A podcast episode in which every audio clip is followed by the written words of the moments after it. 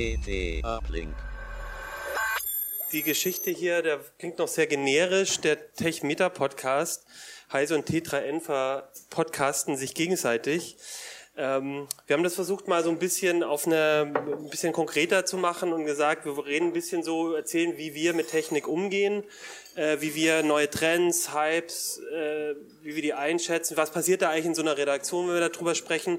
Und dann machen wir auch so ein kleines äh, Quiz oder so eine kleine Bewertung von den glaube ich, den, den so wichtigen Hype-Themen, die jetzt in Zukunft äh, auf uns ähm, zukommen und äh, unsere, geben unsere Einschätzung dazu. Wer sind wir?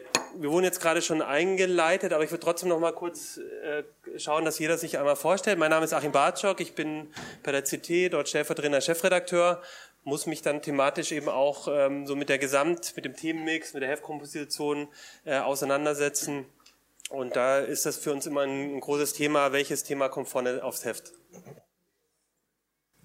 Äh, ja, Luca Caracciolo, Chefredakteur des T3N Magazins, also auch Print. Ähm, da geht's im Grunde genommen genau auch darum, die richtige Heftkomposition, was packen wir aufs Cover, ähm, wie ist der Themenmix, der gut funktioniert, gibt es Themen, die haben wir vielleicht vergessen, müssen die noch rauf, wie passt das alles zusammen? Also auch, das ist so die Herausforderung, über die wir heute auch, glaube ich, äh, sprechen werden. Stefan Dörner, auch T3N-Magazin, aber vom schneller drehenden Teil, also online. Ähm, genau, ich beschäftige mich natürlich dann immer damit, was machen wir täglich auf der Seite. Ähm, wie ist der Themenmix auch da? Äh, wir haben kein Cover, aber wir versuchen, die Schwerpunkte auch irgendwie zu setzen. Jo, und ich bin Jan Kino Jansen und ich ähm, bin im CT-Ressort Mega. Das heißt mobiles Entertainment und Gadgets. Und das A wissen wir selber nicht, aber klingt geil. Und ähm, ja, da mache ich halt so alles, was so so trendet gerade so. Also ich habe lange Virtual Reality und AR und so ein Zeug gemacht und jetzt mache ich viel Mobility-Themen und äh, ich mache hauptsächlich Print, aber ich auch mache auch mal hin und wieder ein Video. Ja. Im, Im, Print, im Video, im Print, ja. Ähm, ja, lasst uns mal damit anfangen, so ein bisschen zu gucken, wie gehen wir eigentlich, also geht darum, neue, neue Themen, die aufkommen. Wie gehen wir damit um? Und eine erste Frage für mich wäre da an euch, äh, habt ihr irgendwelche Beispiele, wo, ähm, vielleicht auch mal ganz plastisch, was passiert denn so, wenn, keine Ahnung, das Thema ähm, Fake News aufkommt oder VR, wann, wann, wann taucht das so bei euch auf? Warum taucht das bei euch auf? Und ähm, wie, wie, wie geht ihr damit um? Wie schätzt ihr ein? Ist das jetzt relevant für uns oder nicht? Also ich bin da, wenn ich da mal direkt äh, starten darf, ich bin da eher der Impulstyp und der Gefühlstyp, der halt wirklich merkt, also ich, also ich habe das Gefühl, wenn man so mit einigermaßen offenen Augen durch die Welt geht, dann merkt man, dass auf einmal alle Leute Snapchat benutzen oder alle Leute, keine Ahnung. Das ist irgendwie eher so ein Gefühlsding, wenn man gerade, wenn man auch viel liest oder so, dann finde ich, bekommt man relativ schnell so ein Gefühl dafür. Das ist nur leider wahrscheinlich so ein äh, bisschen so ein selbsterhaltenes Hype-System, dass wahrscheinlich viele Journalisten so arbeiten und wenn zwei anfangen, irgendwas hochzuschreiben, dann denken die anderen schon, das ist ein Hype. Das ist natürlich alles ein bisschen problematisch. Deswegen versuche ich, äh, das manchmal ein bisschen auf objektivere Beine zu stellen und da hilft mir dieser Hype-Cycle, den der Kollege jetzt gerade freundlicherweise an die Wand geworfen hat, der immer einmal im Jahr äh, von dem Analysteninstitut Gartner veröffentlicht wird und wo man dann sehen kann, wie die die Trends einschätzen. Und da kann man dann immer so sein Gefühl ganz gut abgleichen. Wobei das auch ja letztendlich auch Analysten sind, die auch so ein ja auch eher Pi mal Daumen gucken müssen, wie sie was einordnen. Also das ja klar, aber da hat es natürlich auch viel mit Verkaufszahlen zu tun und äh, wie viel da investiert wird. Und da kann man zum Beispiel ganz schön sehen, das ist irgendwie ganz nett. Da gibt's also hier fängt so ein Hype so langsam an und dann gibt es so ein so ein ähm, ja, so ein Berg der aufgeblasenen äh, Erwartungen. Also das ist sozusagen wirklich der Maximalpunkt des Hypes und das war, leider ist es nur der Hype-Cycle von 2017, der von 2018 wird, glaube ich, ja, nächste Woche oder so veröffentlicht. Leider sind wir da ein bisschen früh dran, aber Deep Learning, Connected Home, Virtual Assistance, Machine Learning, äh, autonome Autos, das sind ja auch die Themen, wo wir wahrscheinlich gleich noch ein bisschen drüber reden. Das sind gerade die Sachen, die oben auf dem Hype ja, die gerade oben auf dem Hype-Berg äh, Berg sind.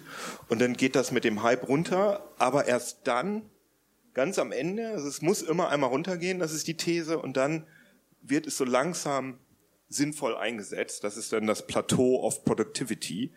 Und äh, interessanterweise ist Virtual Reality gerade auf dem aufsteigenden Ast sozusagen. Wobei man muss dazu sagen, ich habe mir mal so ältere Hype-Cycles angeschaut irgendwann, also so, die jetzt wirklich zehn Jahre alt sind, ist natürlich nicht alles, was irgendwann mal bei Gartner links verordnet wurde, auch wirklich zu einem Hype geworden, sondern manches ist einfach nur gestorben. Nee, das wird auch klammheimlich immer mal verändert, genau. ne? dass die Sachen so ein bisschen versetzt werden. Also richtig guter Zukunftsindikator ist es halt letztlich auch wieder nicht. Ich finde, als, als Journalist hat man oft ein bisschen das Dilemma, dass man Sachen tatsächlich ein bisschen zu früh mitbekommt, also im Sinne von, sie sind, man merkt, dass sie da sind, aber man merkt da nicht unbedingt den Zeitpunkt, wenn sie wirklich relevant werden oder wenn alle drüber reden. Also so ein Thema wäre jetzt Bitcoin. Äh, da habe ich 2011 das erste Mal drüber geschrieben, da war ich noch nicht bei TDN, sondern beim Handelsblatt.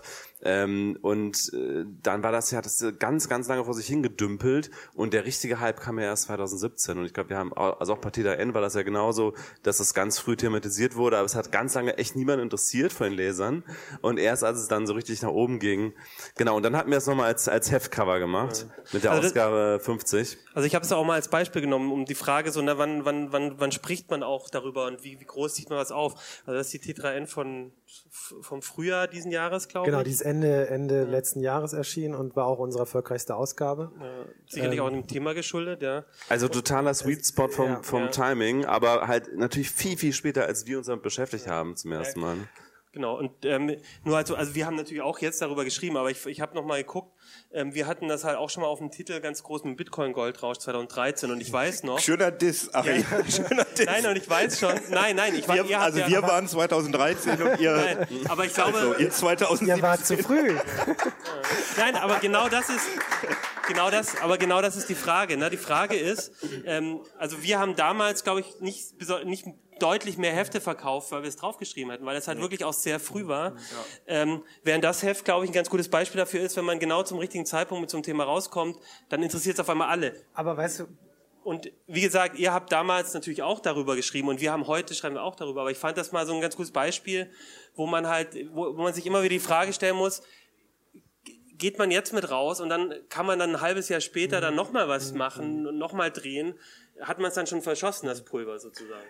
Also wir haben ja gedacht, dass wir zu spät dran sind, als wir das auf den, aufs Cover genommen haben und hatten dann aber auch natürlich auch ein bisschen den Bitcoin-Kurs geschuldet, dieses Momentum, was Stefan schon meinte, äh, wirklich auch zu Bitcoin-Höchstzeiten. Ich glaube, da war der Kurs bei 20.000 oder so. Ich weiß gar nicht. Kurz danach, glaube ich, ja. Also, hat er gepiekt alle wollten einfach teilhaben. Ja. Also ich will noch mal kurz ansprechen, die Kunst ist ja immer so ein bisschen, okay, wann gehe ich mit dem Thema raus, wie kann ich die Relevanz wirklich für große Teile der Gesellschaft äh, einschätzen. Das fällt uns ja immer ein bisschen schwer, weil wir eben in dieser Journalisten-Tech-Blase sind und man umgibt sich mit Leuten, die das auch alles alle fresh und cool finden und guck mal, was man damit alles Schönes machen kann. Ey, ist das doch und dann können wir das da ausrollen und dann ist es total relevant für die ganze Gesellschaft. Und was ich in solchen Momenten immer versuche, ist, okay, versuch doch mal in deinem sozialen Umfeld über dieses Thema zu sprechen. Ne? Oder sich möglichst viel mit Menschen auszutauschen, die nichts mit Journalismus zu tun haben und nichts mit Tech. Und dann kannst du, dann, dann, dann merkt man langsam, ah, okay, das, die, die wissen gar nicht, was das ist. Ne? Also, hier, also bei Blockchain und Bitcoin war es halt so, dass wirklich auch in meinem Umfeld, aufgrund dieses Bitcoin-Hypes auch einfach, extrem viele Fragen an mich herangetragen wurden. Ne? Also, Luca, ist das wirklich was? Muss ich nicht jetzt auch investieren? Das macht ja jeder jetzt. Ist das relevant und so weiter? Ähm, wobei Bitcoin auch nochmal auch noch schwierig ist, weil Blockchain, die dahinterstehende Technologie, ja auch eher so eine Infrastrukturtechnologie ist. Klar, dass die Leute jetzt nicht wissen, was Blockchain ist, auch heute nicht, auch damals nicht, als der Bitcoin-Hype so hoch war. Ähm, oder VR, ne? wenn wir mal VR nehmen. Ähm, da war ja auch so dieser im 2016, als die ganzen Brillen rauskamen und, und das jeder bei mir mal ausprobieren wollte. Aber da habe ich halt festgestellt, okay, die Leute setzen es auf, finden es cool und dann setzen es wieder ab und ja. dann interessiert sie es auch nicht mehr. Aber es der ist Hype was Cooles. VR und da, da, da habe ich zum ersten Mal wirklich gedacht, okay, vielleicht sind wir viel zu früh gerade dran und das wird echt noch richtig lange dauern. Und ähm, ja. So sieht's ja momentan noch aus dann, ja. Genau, so sieht's Aber, momentan aber noch aus. VR ist interessant, dass es das tatsächlich auch äh, Thema war beim, weiß ich nicht, Frühstücksfernsehen oder so, also wirklich in den Mainstream-Medien. Die haben alle zumindest äh, als die ja als die großen Brillen Oculus Rift und HTC Vive rausgekommen sind, haben die alle zumindest mal ein Stück gemacht oder so. Und ich finde, das ist auch immer ein ganz guter Indikator. Aber was du gerade gesagt hast, mit dem sich mit Leuten zu unterhalten außerhalb der Tech-Blase, das Problem ist da, ja, dass wir ja schon auch den Anspruch haben, die Leute zu informieren, die in dieser Tech-Blase drin sind. Das heißt, wir müssen ja mal schon ein bisschen vorher sein. Das, den Anspruch habt ihr ja auch so ein bisschen. Das heißt, dass die Leute, ähm, die gar nichts von Tech wissen wollen, die kaufen im Zweifel auch nicht unsere Hefte und lesen nicht unsere Websites. Deswegen finde ich Den reicht dann auch das Frühstücksfernsehen im Zweifelsfall. im Zweifel, ne? Das ist also, also das ist natürlich ein guter Ansatz, aber ich finde es schwierig. Also ich glaube, generell ist es einfach wichtig, ähm, viele Meinungen einzuholen. Ne? Also einmal außerhalb der Tech-Blase, aber natürlich bei uns auch. Also wenn, wenn wir zum Beispiel das Schwerpunktthema für die neue Ausgabe ähm, uns überlegen, dann sitzt da wirklich ein großer Kreis von Leuten aus ganz vielen verschiedenen Bereichen zusammen. Natürlich viele Redakteure, aber auch aus der Geschäftsführung Menschen und hier und da auch nochmal aus, aus anderen Bereichen, wenn wir das hinbekommen. Ähm, und dann hat man so einen, so einen interdiszi interdisziplinären Blick drauf. Ne? Vielleicht auch mal jemand, der sich dann nicht tagtäglich mit beschäftigt, sondern vielleicht nochmal einen anderen Blick drauf hat. Ähm, oder Leute, die da vielleicht nochmal ganz anders drüber denken, weil sie, keine Ahnung, in der Technik sitzen ähm, und das wirklich zum Beispiel einsetzen in der täglichen Arbeit oder so. Ne? Ganz interessant finde ich auch einfach ganz stumpf, ähm, sich die Klickzahlen äh, aus den Online-Redaktionen anzugucken, wo wir dann zum Beispiel gesehen haben, dass VR eine Zeit lang mal wirklich äh, gehypt ist und dann wirklich total runtergegangen ist, also wirklich kein Schwein mehr interessiert, während äh, wir zum Beispiel gemerkt haben, so ganz komische Themen, dass auf einmal alles, was mit Fahrrad und E-Bike und Mobilität und so zu tun hat, dass die Leute da total drauf abgehen. Also jetzt, das ist jetzt gerade ein ziemlich großer Hype. Das haben mir auch Kollegen erzählt äh, aus anderen Redaktionen, dass man irgendwo nur E-Bike draufschreiben muss und schon klicken die Leute das wie wild an. Das ist, finde ich auch, das ist auch einfach ein, ein gutes, aber das benutzt ihr natürlich auch, weil ihr ja auch sehr eng verzahnt seid, die, die Print- und die Online-Redaktion. Ne? Ich meine, du Wir haben natürlich einen vollkommen anderen Rhythmus, aber wir haben natürlich einen Austausch auf jeden Fall, ja. Und äh, klar, also gerade Blockchain ist ein gutes Beispiel. Da haben wir halt wirklich auch schon sehr früh online sehr viel drüber gemacht, eben auch die, über den Hintergrund der Technologie und so weiter. Aber die Klickzahlen waren halt wirklich sehr lange trotzdem sehr gering. Also auch wenn, natürlich haben wir diesen Anspruch, digitale Pioniere zu sein, früh zu berichten. Ähm, aber es hat lange wirklich niemand so richtig interessiert. Und dann kam dieser Hype und dann waren wir halt auch das einzige größere äh, Online-Magazin, was so über diese ganzen anderen Tokens berichtet hat, über IOTA und so weiter. Und dann haben wir richtigen Peak gesehen, ne? weil das läuft ja auch dann über Google News ein oder in der Onebox, wenn du nach solchen Sachen suchst und dann kommt halt der richtige Traffic rein. Aber äh, klar, letztlich müssen wir uns davon auch mal ein bisschen lösen und äh, haben natürlich den Anspruch, auch früh dran zu sein und nicht nur zu dem Da, da wollte ich, äh, wollte ich auch gerade mal nachhaken. Ist das nicht, also das ist, ist das manchmal nicht auch das, äh, was, was es schwierig macht? Also gerade online, da ist der Druck auch größer, denke ich mal, mit dem, mit einem, mit einem Artikel auch ähm, die Leute, mit einer Überschrift die Leute zu animieren, irgendwie wo- irgendwo drauf zu klicken, äh, das Thema auch, ähm, die Themen zu, zu nehmen, worüber die Leute reden. Und genau dieses Frühe wird ja dann oft eher bestraft. Also kann man das dann aushalten, zu sagen, aber das ist jetzt wichtig, da berichten wir drüber. Oder verleitet es vielleicht sogar dazu, manchmal die Hypes auch mit zu übertreiben und mit zu pushen, weil man einfach sagt, okay, wenn ich da jetzt drüber schreibe, dann muss ich aber auch sagen, das ist das nächste große Ding oder das ist völliger Mist, damit die Leute wieder draufklicken.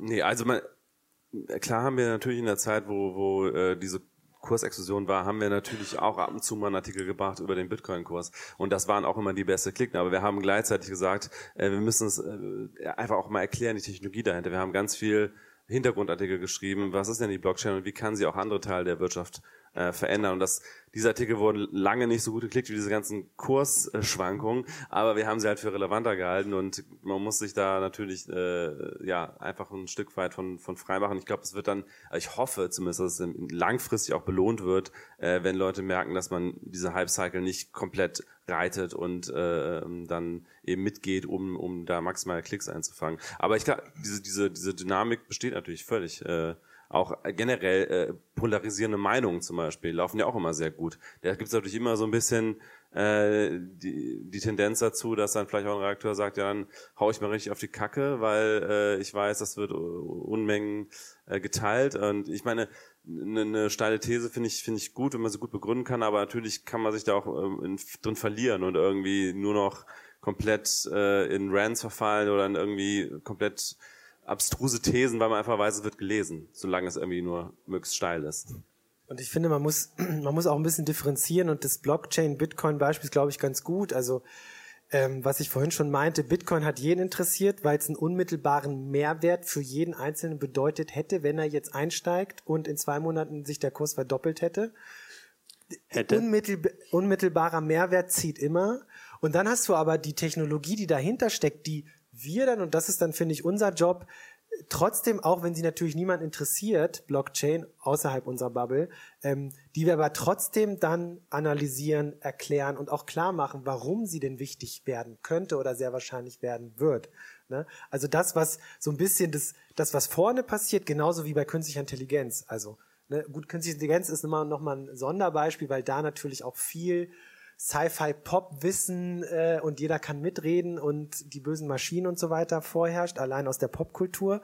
Ähm, aber da ist es auch so, dieses, dieser äh, KI als Infrastrukturthema wird sehr wichtig werden. Aber so sehen es viele Leute nicht, sondern die sehen dann irgendwelche smarten Assistenten eventuell, die dann plötzlich schlauer sind als vielleicht noch vor fünf Jahren. Und wenn die irgendwann so schlau werden, äh, dass man wirklich von smarten Assistenten sprechen kann, dann hat es wieder unmittelbaren Mehrwert für den Einzelnen und dann hat man plötzlich wieder etwas, ja, was vermutlich ankommt und was wichtig wird. Und immer aber auch beides im Blick zu behalten, was sind so diese langfristigen, vielleicht auf so einer technischen Ebene, äh, was sind so die Themen und was, äh, was ergeben sich daraus für Anwendungen für den Nutzer.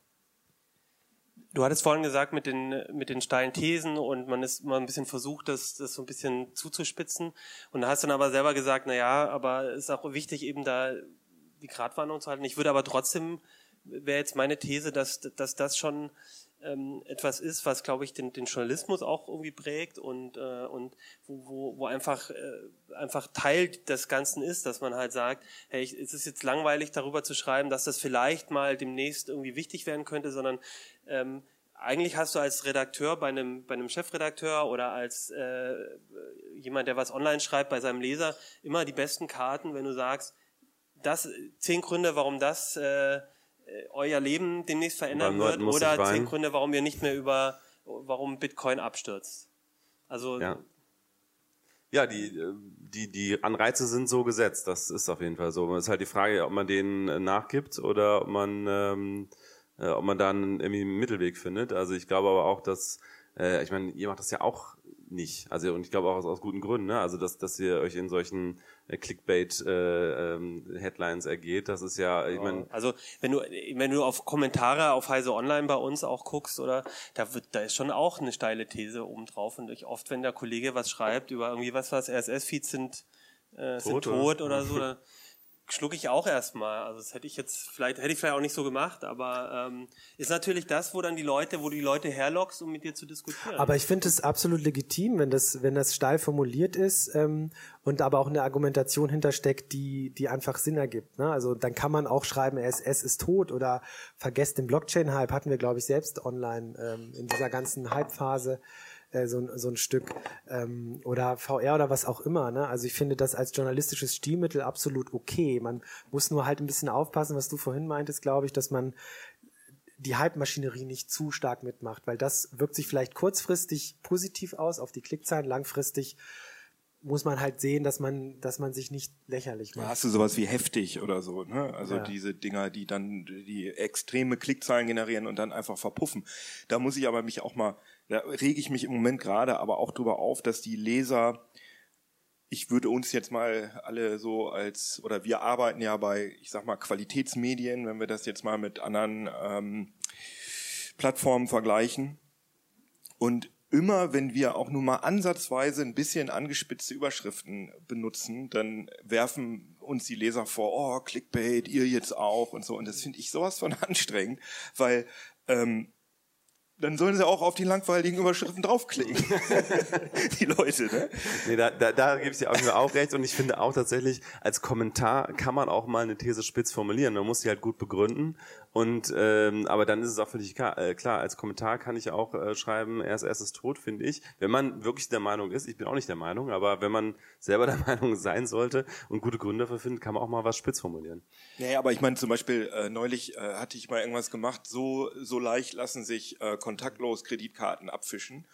Und äh, mir war es nicht klar, dass es äh, inzwischen so ein Fanboy Krieg äh, gibt zwischen den äh, äh, Kartenfreaks und den Oldschool Bargeldfreaks, für die alles, was mit äh, äh Karten oder äh, ähm, Mobile Payment zu tun hat, irgendwie der Teufel ist. Und die haben jetzt alle nur auf diesem Artikel eingedroschen, dass also die, die, die Bargeld-Fans gesagt haben, das ist alles viel zu wenig spitz formuliert und die anderen haben gesagt, das ist totaler Clickbait. Und hast du alles richtig gemacht, wenn sich beide ah, ich weiß, Nee, irgendwie, also man hat dann echt irgendwie ein schlechtes Gefühl und denkt, ey Leute, ich gehe jetzt nach Hause. Aber mich würde mal interessieren, ihr habt ja ein großes Heise-Forum, also mit wie vielen Nutzern? Unendlich vielen. Ähm, das hat ja auch Tradition, Bedeutung für die, für die, für die Leser, dass sie da diskutieren. Wie tief geht er denn dann in die Diskussion mit den Lesern äh, rein? Also sagt ihr so, ey, ihr müsst das auch mal von der Warte sehen und wir sind die Journalisten, die euch das irgendwie von verschiedenen Seiten zeigen wollen. Geht ihr in die Diskussion richtig rein? Also das oder? war früher mal so, dass, dass ähm, es gab früher mal fast ein Dogma, wenn ich das mal so äh, deutlich sagen darf, dass äh, wir uns da nicht einzumischen hätten. Das finde ich aber also es hat sich inzwischen auch, also das ist, äh, ist zehn Jahre her oder so, hat sich inzwischen auch natürlich geändert, weil das passt irgendwie nicht mehr in die Zeit. Aber es gibt da keine Ansage aus der Chefredaktion, wie man da sich zu verhalten hat. Es gibt Kollegen. Naja, es gibt schon eine Ansage. Damit. Ja, naja, aber es gibt, äh, es, man sollte schon. Ich muss, ich muss so grinsen, weil unser Justiziar auch hier sitzt, der sich auch sehr oft äh, mit mit dem Heise-Forum beschäftigen muss. Naja, es gibt natürlich schon. Ähm, äh, man sollte schon gewisse Gepflogenheiten einhalten und wenn äh, jemand da über die Stränge schlägt, was auch in der Vergangenheit auch passiert ist, dann nee, wird das aber darum, meistens intern geklärt. Aber natürlich ähm, es so. ja nicht. Nein, und ich glaube, es ist auch. Ich, ich bin mir auch nicht sicher, ob das vor zehn Jahren so ein Dogma war, weil ich, wir eigentlich schon immer geguckt haben, dass wenn, wenn bestimmte Themen aufkamen oder wenn ein Leser auch einen, einen, einen sinnvollen Hinweis oder so gegeben hat, dass man da auch durchaus mal ähm, sich meldet oder wenn was zu, also ich erinnere mich, dass äh, Jürgen Kuri, der ähm, äh, Stefan, den Chefredakteur also online, der hat da schon oft auch mal ähm, was dazu gesagt oder auch Christian Persson von der CT, wenn eben, wenn wir eben das Gefühl hatten, dann, dann musste reingehen. Aber es stimmt natürlich, also ganz klar, das Heise Forum ist, ist so Teil dieser Kultur. Das war vielleicht früher sogar noch stärker als jetzt, aber das gehört auch dazu und das ist auch wichtig, die Diskussion zu und machen. Und die Flamewars, und, die äh, gehören genau. auch dazu. Und ich glaube, was, was, also man muss halt, es sollte halt schon gewissen Gepflogenheiten quasi ähm, gerecht werden und darauf achten wir auch. Ähm, Nee, mir geht's aber, jetzt nur aber darum, trotzdem dass ist es viele Leute gibt, die gar nicht, also es gibt ja. Leute, die sagen, also das Heise Forum, ich weiß nicht, ob das alle kennen, ähm, kann man ja mal reinschauen. Äh, also das ist zum Teil wirklich auch so verletzend den, den Autoren gegenüber, dass ich auch Kollegen kenne, die das nicht lesen, weil sie sagen, ich äh, möchte das nicht. Äh Und dabei geht's nicht mal um Flüchtlinge, sondern um Technikthemen. Ja, aber immer, ich, also wenn du mal was über, du, manchmal haben wir schon was über Flüchtlinge und dann ja. lese ich es auch nicht. Das mehr. ist dann auch mal übel, ja. Also das ist dann schon. Aber die meisten Kollegen versuchen natürlich schon da mitzudiskutieren. Wie macht ihr das denn im Forum? Wir haben kein Forum.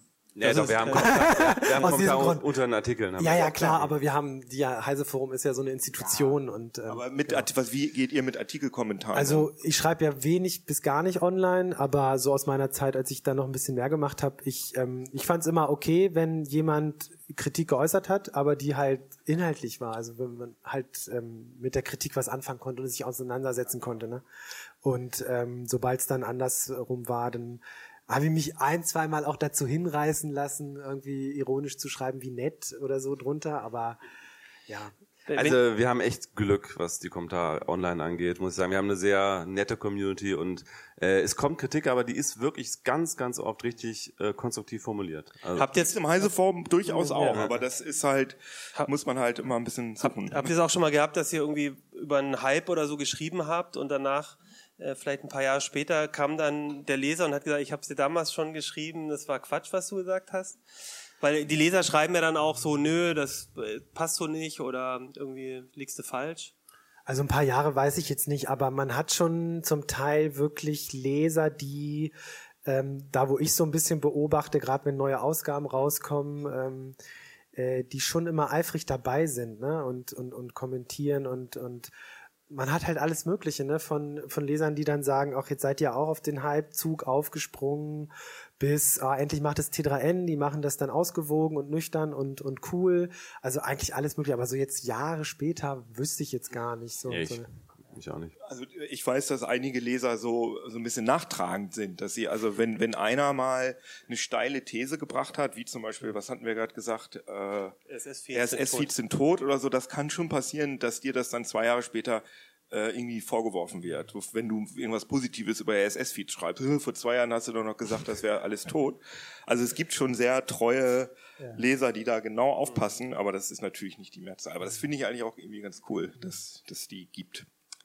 Wollen wir uns jetzt noch einmal ähm, so ein bisschen aufs Glatteis wagen und wir haben nämlich so überlegt, was sind denn so Technikthemen, die uns gerade auch in den Redaktionen irgendwie so ein bisschen beschäftigen, wo wir auch noch nicht wissen, ist das jetzt, wann gehen wir da, was sind das, sind das Themen, wie, wie groß spielt man die, wie viel redet man darüber? Ich dachte, jetzt kommen erst die Sachen, wo wir uns total vertan haben. Da habe ich, äh, hatte ich ja so ein bisschen gefragt. Ja, Hätt- mir hättest ist du noch, grad- mir Wir wollten da was nicht eingefallen. ja. Okay, dann, dann nimm doch dein Beispiel. dein eines Beispiel. Mir ist nur gerade eingefallen, äh, das war nämlich tatsächlich auch ein Leser, der mich darauf hingewiesen hat, dass ich tatsächlich mal irgendwo entweder geschrieben oder in irgendeinem Video gesagt, als dieser 3D-Hype war 2000, wann war denn das? 2010? Zehn, ja. So. Ja. Also wo 3D-Drucker? alle Äh, nee, du? 3D-Fernsehen, Fernsehen, Filme, ah, okay. wo äh, auf der IFA alle Fernseher äh, 3D waren. Da habe ich gesagt, dass irgendwie 2015 die Tagesschau in 3D sein wird. dass ich da ganz fest von überzeugt bin. Und äh, ja, das hat nicht, war da nicht. Ja, also wenn wir schon mal dabei sind, ähm, ich habe mal geschrieben vor, Gott, das muss drei Jahre her sein. Ähm, ist nicht so lustig, vielleicht kennt es auch nicht jeder, aber es gab ja mal diese Livestreaming, ähm, diesen Livestreaming-Hype in den sozialen Medien und die erste App, die das mit Twitter nativ gemacht hat, war Meerkat. Meerkat. Und da habe ich, ich fand es total genial und dachte, oh Gott, da ist ein Echtzeit-Social-Media-Tool und jetzt gibt Echtzeit-Live-Video. Das wird Twitter für immer verändern. Ja, wir werden irgendwann nur noch Livestreams machen. Und es war leider nicht so. Ja, ein bisschen gibt's das ja noch auf Facebook. Ja, es gibt's, aber also ich, ich habe den Impact damals viel höher eingeschätzt. Aber auch da wieder, ne, sich das dann wieder bis in den Alltag runterbrechen und vielleicht mal ein Selfie zu machen, ne, das ist das eine, aber ein Live-Video von sich zu machen und alles live. Aber auf der anderen Seite ist man dann vielleicht auch wieder zu früh dran und das, dieses Livestreaming, das wächst so ähm, langsam und irgendwann hat man irgendeine App, die, die das so nativ macht und einfach noch viel einfacher als Twitter und dann hat jeder plötzlich ein, noch ein Gadget, womit man sein ganzes Leben lässt. Ich weiß es nicht, ne? aber da war es einfach falsch. Ich habe übrigens mal über Livestreaming und so Web 2.0 Apps auf Smartphones äh, in der T3N geschrieben. Ist aber schon ein bisschen länger her. aber da war ich Vor noch meiner nicht Zeit da. war, nee, da warst Ja. du noch nicht da. Ähm, Bitcoin wäre bei mir so ein Beispiel. Also ich hätte geschworen, dass der Bitcoin-Kurs nie über 200, 300 äh, Euro gehen würde. Ich glaube auch, dass der irgendwann wieder dahin geht, aber mal gucken. Wo ist er gerade? Wer weiß Weiß ich ja nicht. Wer hat, Vier- wer hat 4000 Bitcoins? sowas irgendwie. Ja. Andi, weißt du's? Bei Spiegel Online stand es gerade irgendwie, dass es wohl gerade noch drüber oder knapp unter der 6000 Dollar Marke ist. Also gut ist Unter, unter Also, 6000. Genau, aus dem Okay. Publikum, weil das hört man hier Also ich glaube daran, dass er nochmal auch sogar die 20.000 übersteigt. Aber da sind wir ja, Genau, wie wir uns ja schön wie wie in einem Jahr mal noch Genau. unterhalten oder in zwei. Also wir machen auch in unserem Podcast tatsächlich das ähm, so, dass wir einmal im Jahr äh, darüber äh, sprechen, was so in dem Jahr ähm, äh, passieren wird. Und da ist es immer wieder sehr lustig. Dann, da geht es nur um ein Jahr, ne? nicht um eine längere Zeit, ähm, zu schauen, was davon dann wirklich passiert ist oder nicht. Ja, wie sieht's denn aus mit Bitcoin oder beziehungsweise der Blockchain? Wir haben uns gefragt, so fünf Jahre von jetzt, wie groß ist der Impact? Oder wie ist der Impact von dem Themen in den nächsten fünf Jahren? Ähm, das erste Thema wäre, ach so genau, und ich habe, ich hab, genau, Mikro. Gerade heim, also sozusagen geheim haben wir jetzt äh, Noten von eins bis zehn gegeben. Also eins wäre, spielt überhaupt keine Rolle mehr in fünf Jahren oder in den nächsten fünf Jahren oder zehn ist alltäglich und begegnet uns jeden Tag. Aber du hast nicht über den Bitcoin-Kurs geredet, sondern Nein, ich habe die Blockchain-Technik Genau. in anderen Bereichen. Es war, war mein Versuch, eine Überleitung zu machen, deswegen habe ich. Ja, aber ja, okay. Blo äh, genau, Blockchain. Wir haben, also ich habe es eher so auch verstanden, spielt es einen größeren Impact als jetzt oder eher nicht. Also mal ja, gucken. genau. Ja, also dann schauen wir mal. Hat Achim übrigens so schöne Bilder gemalt, die finde ich sind sehr gelungen. Das Ja, ist das jetzt dreh mal blockchain um, die Zahl ist ja wichtiger. Also Keno, müssen wir, glaube ich, vorlesen. Keno sagt Äh, drei, ich sag vier. Ich Ah, sag Lukas? sechs. Und ich sag sieben. Also Okay. das, äh, Bist du aufsteigen. jetzt das Also äh, flammende Plädoyer für, Blockchain. Ja, also ich ähm, habe es tatsächlich auch auf die Technologie bezogen und ähm, was jetzt mit mit Kryptowährungen sein wird, das das weiß ich nicht, wobei ich schon glaube, dass der Bitcoin irgendeine eine Rolle weiterhin spielen wird, auch Ethereum oder Ether. Aber ich glaube vor allem, dass die Blockchain im, im Backend von ganz vielen Technologielösungen eine Rolle spielt, was sie jetzt teilweise ja schon tut, also Logistik, Finanzinstitutionen. Es ist einfach eine Möglichkeit, wie sagen Vertrauen auf eine technische Basis gestellt werden kann, also dass man eben äh, sicher sein kann, ohne dem äh, dem Einzelnen zu vertrauen, ähm, dass zum Beispiel ein bestimmter äh, Token das ist, was er vorgibt zu sein, ähm, und damit lässt sich einfach, glaube ich, vieles effizienter abwickeln. Ich glaube auch nicht an die große Wirtschaftsrevolution durch Blockchain, so wie es ja schon mal auch fürs Internet vorher gesagt wurde, dass alles dezentral wird und wir irgendwie sowas Uber äh, und alles nur Blockchain, äh, Blockchain basiert machen, das einfach so ein, so ein äh, Faktor wird, dass das einfach äh, sagen die GAFA-Ökonomie komplett abgelöst wird. Das glaube ich auch nicht, aber ich glaube, dass es im Backend äh, schon in vielen Bereichen eine Rolle spielen wird, Logistik und Finanzinstitutionen. Und ich glaube auch, dass Kryptowährungen in irgendeiner Form überleben, weil dafür haben sie einfach einen, immerhin mindestens mal einen Anwendungsbereich, nämlich äh, illegale Geschäfte und da werden sie auch weiterhin eine Rolle spielen. Also ich glaube auch, dass Kryptowährungen auf jeden Fall uns definitiv auch die nächsten 20, 30 Jahre begleiten werden in jeglicher Form. Aber ich glaube nicht, dass die Blockchain so einen großen Impact haben wird, zumindest in den nächsten fünf Jahren. Also ich habe das Gefühl, dass alle damit, also auch Banken, ganz normale Banken damit rumexperimentiert haben, aber ich habe da noch keinen richtigen Case gesehen, der mich überzeugt hat und der wirklich, ja, der wirklich im, im Produktiveinsatz verwendet wird. Es ist, es ist eine robuste und verteilte Datenbank und äh, das wird durchaus auch jetzt schon äh, genutzt von vielen Unternehmen. Also ich habe im Zuge der Recherche für die Titelgeschichte der, der 50 viel mit, mit Leuten aus der Wirtschaft, aus der klassischen Wirtschaftswelt gesprochen und die haben eigentlich fast alle einhellig gesagt, dass dass da viel experimentiert Genau, wird und ausprobiert wird, Gefühl. aber dass eigentlich kaum wirklich serienreife Anwendungen Genau. draußen also es gibt, sind. Also du sagst, hier und es gibt da, so Beispiele, äh, ähm, irgendwelche so Pilotprojekte, wo, Genau. wo das sozusagen einmal ausprobiert wurde und wo die Firmen dann natürlich, weil es natürlich auch PR gibt, zu sagen, wir arbeiten jetzt schon in der Logistik mit Blockchain, aber so richtig irgendwas Großes, wo wirklich eine, äh, eine Oldschool-Datenbank irgendwie ersetzt worden ist. Also mir ist manchmal auch immer noch nicht wirklich klar, wenn dann äh, beispielsweise ein Projekt vorgestellt wird eines Unternehmens, das dann mit Blockchain arbeitet und dann wirklich mal runter zu definieren und ähm, zu erklären, warum kann das eine verteilte Datenbank genau. nicht genauso und auch was diesen Vertrauensaspekt angeht. Ähm, und solange das mir noch nicht ganz klar ist, würde ich dem Ganzen auch, also ich, meine, ich habe auch eine 6 gegeben, du hast eine 7. Ich hätte ähm, trotzdem äh, vermutlich nach den fünf Jahren auch eine höhere Wertung gegeben, weil ich glaube, dass das eine Infrastrukturtechnologie ist, mit dem sich viel machen lässt, aber das gleichzeitig auch ähm, eine, eine, eine, Kulturveränderung in den, in den Unternehmen bedeutet. Ne? Also plötzlich schreibt man Dinge in die Blockchain und das werden äh, Vorgänge automatisch ausgelöst und da sind mehrere Parteien an so einer Lieferkette beteiligt oder sowas und, und plötzlich äh, du lieferst nicht pünktlich, dann wird automatisiert irgendwas ausgelöst, Strafzahlung, was auch immer. Ähm, und ich glaube, das braucht noch ganz viel Kulturveränderung und deswegen glaube ich, dass es noch dauern wird. Aber ich Also äh, noch ne? keine Punkte in Flensburg mit der Bl Blockchain realisiert. vielleicht sollten wir, ist mir gerade eingefallen, für die nur Audiohörer einmal sagen, was wir für eine Note, haben wir das alle? aber haben wir, haben wir Haben wir- gemacht, haben wir wenn, du, gemacht. wenn du zugehört hättest. ich hab, Keno. hab ich das auch gesagt? ähm, so, nächstes Thema, damit wir doch alle durchkommen. Ja. Virtual Reality ist ja auch so ein Steckenpferd von, glaube ich, Keno und Luca auch vor allem. Was habt ihr gemacht? Also ich- Keno hat eine 7, ich habe eine 4, Luca eine 6 und dann nochmal eine 7. Ja, Stefan hat mehr als ich. ich, ich habe tatsächlich nach oben korrigiert nach deinem Vortrag eben, weil du nochmal Ich sollte bei Facebook anheuern, glaube ich. Nee, weil, äh, aber ganz kurz, äh, du kannst gleich erklären, aber ich erzähle ganz kurz, weil ich es hochkorrigiert habe. Äh, also sozusagen innerlich, äh, weil du nochmal äh, wirklich erklärt hast, wa was einfach das mega Anwendungsgebiet ist für VR, nämlich äh, Bildung und Weiterbildung, weil es einfach so viel, also offenbar nach der Forschung äh, so viel besser hängen bleibt, wenn du Dinge wirklich tust und dir anschaulich machst, als wenn du darüber nur hörst oder nur liest oder in anderer Form dir zuführst.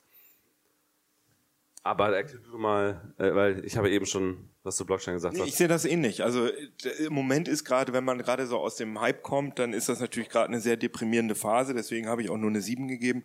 Aber ich glaube, in den äh, nächsten fünf Jahren ja, wird es auf jeden Fall Bereiche geben, in denen das total Standard wird, wie in der Bildung zum Beispiel oder auch ähm, in, besti bei in bestimmten Spielegenres wie Simulationen oder so.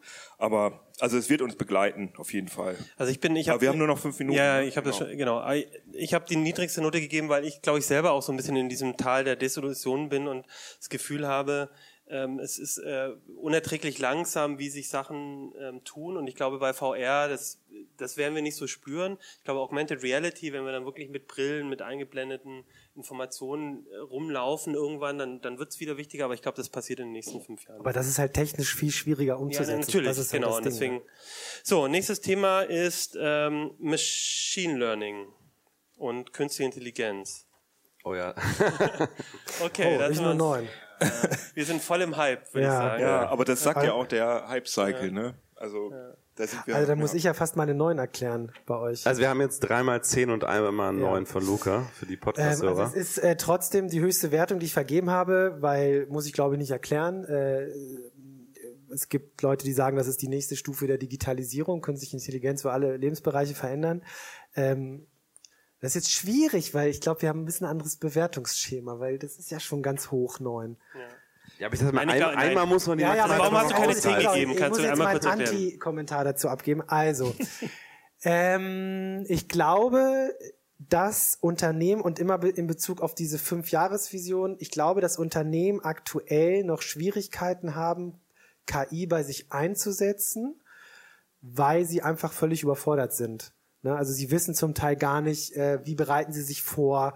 Äh, es fehlen die Fachkräfte. Sie müssen die Leute erst qualifizieren. Was kann ich immer in meinem Unternehmen automatisieren, um effizienter zu werden und so weiter. Und ich glaube, das wird einfach ein bisschen dauern. Äh, in Richtung Consumer wird sich's bemerkbar machen. Ähm, äh, sicherlich was so, wo Smart Assistance angeht, Spracherkennung, Bilderkennung und so weiter. Ähm, ja, aber so ein bisschen nicht ganz so gehypt wie ihr, glaube ich. Also ich habe auch autonome Fahrzeuge da mit reingenommen, weil das ja auch eine Art von KI ist und aber wird es in den nächsten fünf Jahren nicht geben auf Straßen. Ja, da bin also ich nicht Level 5, glaube ich, komplett. Ich auch sagen. Bin, also bin ich mir nicht ganz so sicher. Also klar, das ist auf jeden Fall ambitioniert, aber mal angenommen, ähm, irgendeine LKW-Firma macht einen autonomen LKW oder so. Das wird so eine Riesenwelle durch die Welt schlagen, weil in vielen Ländern ist äh, Fahrer in irgendeiner Form der häufigste Beruf für Männer überhaupt. Das heißt, es wird gesellschaftliche Riesenveränderungen geben. Und Aber deswegen, ganz kurz, glaubst du, das wird in den nächsten fünf Jahren passieren? Das, also das bei den autonomen Fahrzeugen, das also finde ich im Moment super, konkret. super, super, super spannend und versuche die ganze Zeit, also alle Leute, mit die ich treffe, die da irgendwas mit zu tun haben, die frage ich darüber aus. Und äh, das geht also von äh, in zwei Jahren kein Problem, werden wir die, werden die Dinger auf Markt sein, von in 20 Jahren wird das noch nicht funktionieren. Also da habe ich unheimlich Schwierigkeiten, mir da eine Meinung zu bilden. Ich sehe schon, es gibt ja schon äh, Pilotprojekte, zum Beispiel in Bad Birnbach fährt äh, die Deutsche Bahn mit so einem autonomen Bus rum, der aber gar nicht autonom ist, weil da sitzt einer drin, der immer äh, auf Knopf drückt, wenn das Teil stehen bleibt und es bleibt ständig stehen, auch wenn da eine Plastiktüte auf der Straße rumliegt. Äh, das heißt, die Systeme, die da jetzt existieren, die man sich angucken kann, die sind strunzdumm. Und ich kann es mir kaum vorstellen, dass es in den nächsten fünf Jahren so, so einen Sprung nach oben geben wird. Aber ich sehe auch, wie viel Kohle äh, da drauf geschmissen wird in der Forschung. Über KI könnten wir alleine, glaube ich, eine Stunde ja. reden. Ja, ja, Nächstes Thema. Das war, glaube ich, etwas, was du unbedingt noch drin haben wolltest. Smart, mhm. äh, Smart Assistance, Sprach- oder Sprachassistenz war es, glaube ich, vor allem, oder? Also Siri und sowas, ja, ne? Genau. Meintest genau. du? Ja, Google Home, äh, Alexa, Alexa, Amazon. Vier, ich sieben, vier. zwei, acht. Wow. Also dann okay, erkläre ich kurz meine zwei. Ich glaube, da, äh, ich glaube, wir haben jetzt alle schon so ein Ding in der Tasche und oder im Wohnzimmer und ich glaube, darüber hinaus für das, was was jetzt gut ist, wird es nicht viel mehr wird nicht viel mehr in den nächsten fünf Jahren kommen. Ich glaube, dass das Thema ähm, wird vielleicht nochmal richtig spannend, ähm, wenn wir, wenn, wenn's, wenn's, wenn wir irgendwo nochmal einen weiteren Technologiesprung da machen. Aber ich glaube, in den nächsten fünf Jahren bleibt das auf, also nicht bleibt nicht auf dem Niveau. Natürlich wird es besser, aber ich glaube, das wird nicht das große Thema in den nächsten fünf Jahren sein. Also, okay, weil ich so eine hohe Wertung gegeben habe. Äh, ich finde die Dinger blöd im Moment. Also ich habe so einen Teil auch nicht zu Hause, aber ich sehe das, was du gesagt hast, Leute, die nicht aus der Techblase sind, ich sehe die überall auf einmal rumstehen, also auch bei Leuten, die ich für gar nicht so nerdig eingeschätzt habe. Das scheint also die Leute wirklich, äh, äh, ja, scheinen Leute wirklich zu benutzen. Und ich glaube halt, wenn man bedenkt, wie wie, wie kurz Alexa, Amazon Alexa erst auf dem Markt ist, wie, das, das kommt einem immer so lange vor, aber ich glaube, es ist erst seit zweieinhalb Jahren oder so, oder drei, ähm, wie das schon besser geworden ist, gehe ich davon aus, dass das Ding in fünf Jahren so gut sein wird, dass wenn ich gerade die Zwiebeln schneide und vergessen habe, äh, wie viel, keine Ahnung, wie viel Sahne jetzt in mein Rezept, was ich gerade nachkoche, dass ich sagen kann, du, dieses eine Rezept, was ich vor zwei Wochen mal gekocht habe, wie viel Sahne gehört denn da nochmal rein? Also dass das Ding so fuzzy wird, dass ich mit dem Teil so sprechen kann, wie äh, wie mit einem normalen Menschen. Hier sag mir mal, ich habe doch, ich habe da neulich so einen Film gesehen mit Arnold Schwarzenegger. Wie hieß der nochmal? Also solche Geschichten. Und sobald wir da sind, äh, werden wir das alle benutzen, weil das ist ja auch schon sehr praktisch. Also ich finde, im Moment sind die Möglichkeiten noch sehr begrenzt, weil kannst du Wecker stellen und irgendwie Musik hören. Aber sobald du da normal mit reden kannst. Also ich finde ja, die sind immer noch also extrem dumm. Ja. Extrem ja, sag ich, aber wir reden ja, ja. von fünf Jahren. Genau, und die Spracherkennung ist äh, natürlich immer noch nicht so, wie man sich's wünscht. Also dieses auch irgendwie aus der Küche da nochmal zu rufen, wie, ey, wie war das nochmal? Sahne, äh, wie viel Sahne? Also, ich weiß einfach nicht, ob das technisch schon so gut machbar ist. Ja, das und dann ist immer noch diese kulturelle Frage. Ja, ne? Wollen die genau. Menschen es denn wirklich alles ihren Computer fragen und äh, den Lautsprecher zu Hause. Du haben. musst natürlich, im, du musst natürlich auch komplett überwacht werden, damit das Ding ja. weiß, was du vor zwei Wochen gekocht hast. Das ist natürlich noch die andere Frage, aber ich glaube, wir, dass das einen ja. großen äh, Einfluss haben. Wir sind jetzt eigentlich mit der Zeit durch. Haben wir noch zwei Minuten für das letzte Thema? Ach, die, sehr schön. Also, letztes Thema ist Quantencomputing. so ein schönes Bild. Schönes, schönes hat, Passwort. Hat Achim so ein Atommodell. So, was, was haben wir? Rutherford altes Atommodell. Hier, Stefan, ich drei. Ich habe acht. Oh, oh jetzt gehen die Meinungen auseinander. Ja.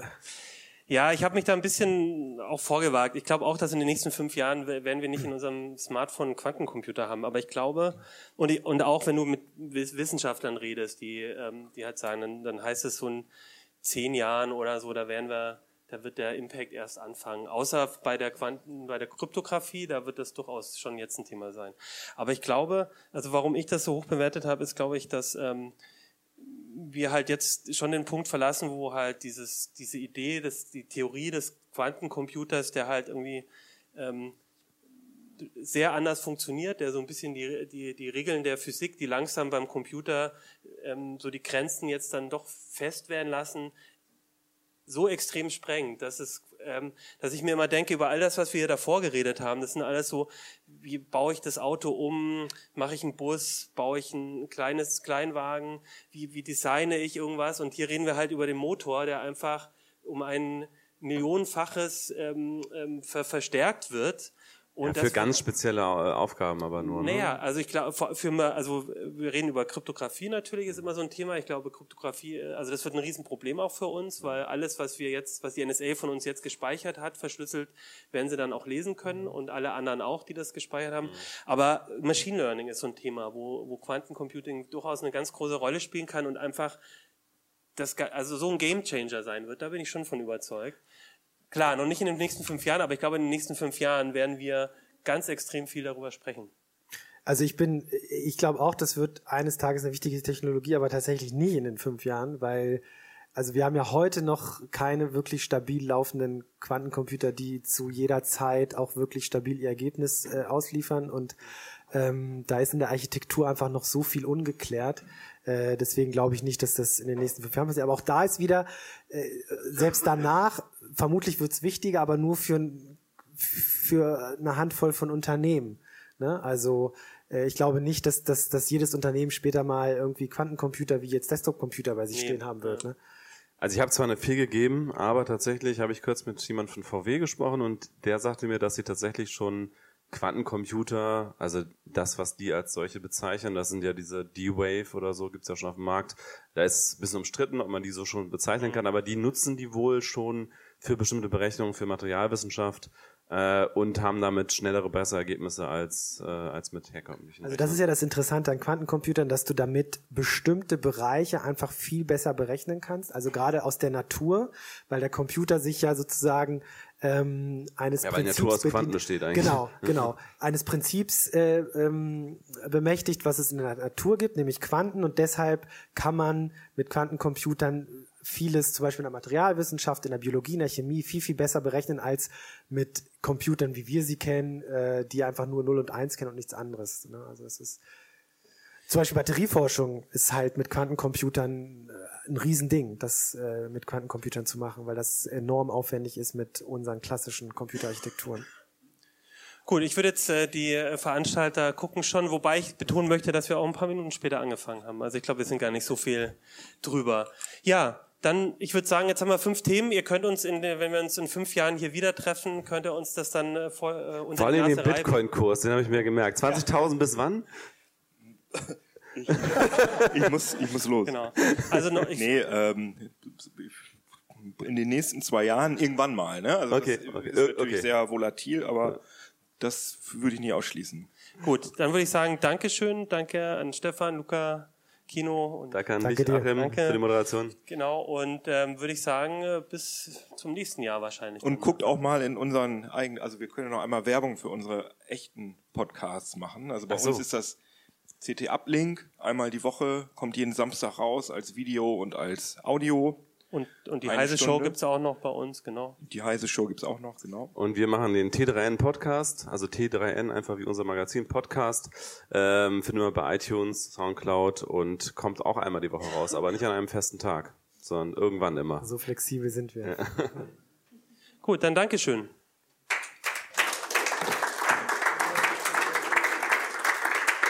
Ja, vielen Dank auch an euch vier. War spannend, war unterhaltsam und äh, das solltet ihr in der Konstellation unbedingt auch mal wiederholen, weil das war richtig äh, interessant und das mit den fünf Jahren, das machen wir auch wirklich.